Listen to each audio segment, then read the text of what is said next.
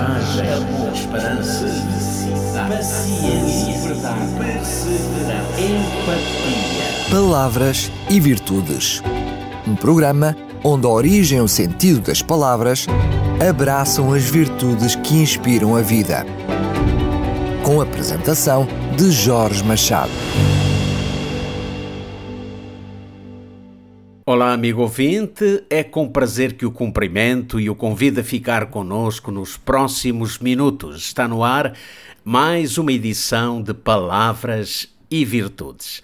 Diz-se com acerto que tudo na vida deve ter a medida certa e que o excesso ou exagero pode ser muito prejudicial. Assim é também quando falamos de ambição esta característica da personalidade humana, a ambição, é comumente associada a um traço negativo do caráter e muitas vezes confundida com ganância. No entanto, se considerarmos a origem etimológica da palavra ambição, vamos descobrir que não se trata de um defeito de caráter, mas de um perfil da personalidade humana absolutamente normal e que pode contribuir para o bem.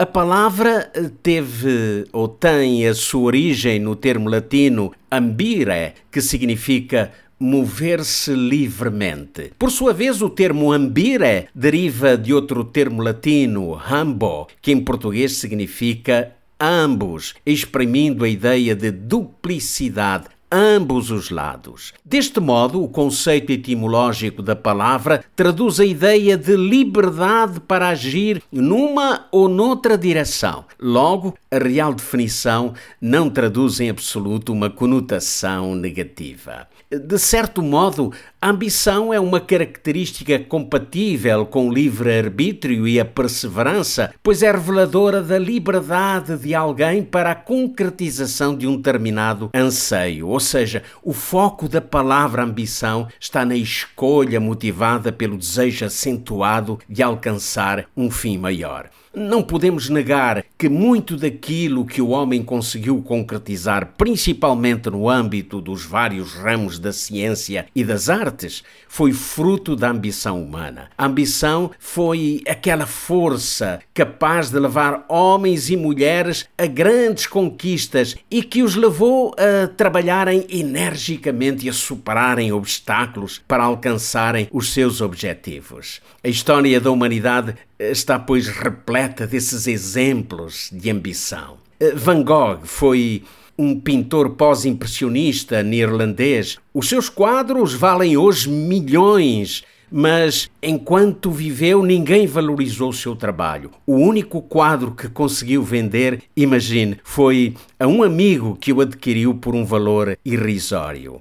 A sua grande ambição, no entanto, era um dia poder expor as suas obras de arte numa das principais galerias, o que só viria a acontecer alguns anos após a sua morte. Mas Van Gogh nunca desistiu de pintar. Apesar do, do, aparente insucesso, ele pintou mais de 900 quadros em apenas 10 anos de atividade. A persistência em prosseguir no objetivo a que se propunha tinha como base a sua enorme ambição. Foi ele quem um dia afirmou: Se escutares uma voz dentro de ti dizendo Tu não és pintor, então pinta sem parar, de todos os modos possíveis e aquela voz será silenciada.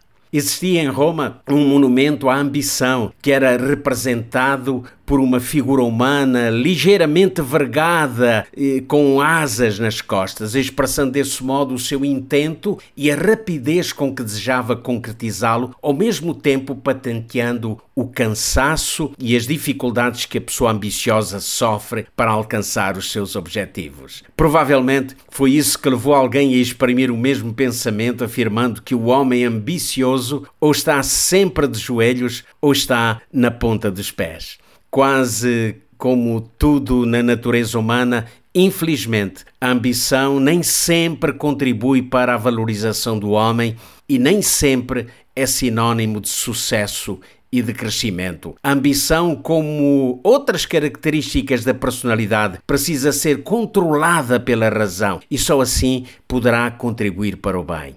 Quanto do que é maléfico na sociedade do mundo atual é fruto de ambições desmedidas e decisões descontroladas fora dos padrões do bom senso.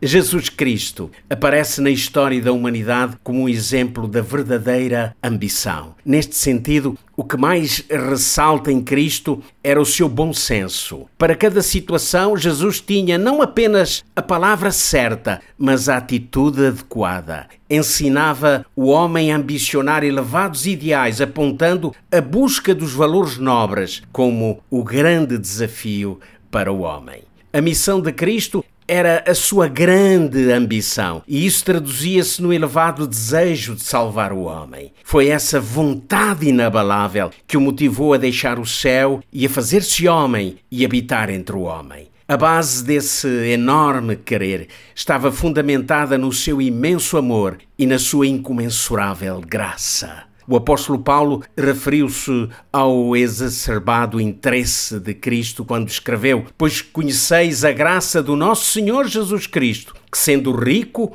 por amor de vós se fez pobre, para que pela sua pobreza fosseis enriquecidos.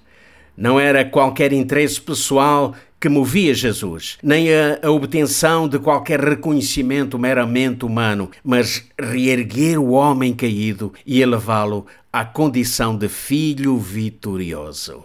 Ele mesmo ajustava a sua ambição à ambição do Pai quando dizia: Porque eu desci do céu, não para fazer a minha vontade, mas a vontade daquele que me enviou. E a vontade do Pai que me enviou é esta que nenhum de todos aqueles que me deu se perca, mas que o ressuscite no último dia. Amigo ouvinte, a ambição de Cristo é que todos vençam. Ele aponta-nos o caminho para a vitória, quando nos incentiva a ambicionarmos e a buscarmos o verdadeiro sentido da vida. O propósito mais elevado de qualquer ser humano ou a qualquer ser humano pode aspirar está contido nestas palavras de Jesus. Mas buscai primeiro o reino de Deus e a sua justiça, e todas as outras coisas vos serão acrescentadas. Amigo ouvinte, aceitemos hoje este desafio para a vida, começando por buscar o reino de Deus e a sua justiça. E assim também, por hoje me despeço de si com a promessa de um próximo encontro em palavras e virtudes. Até breve. Coragem, esperança paciência, verdade, perseverança, empatia. Palavras e Virtudes. Um programa onde a origem e o sentido das palavras abraçam as virtudes que inspiram a vida. Com a apresentação de Jorge Machado.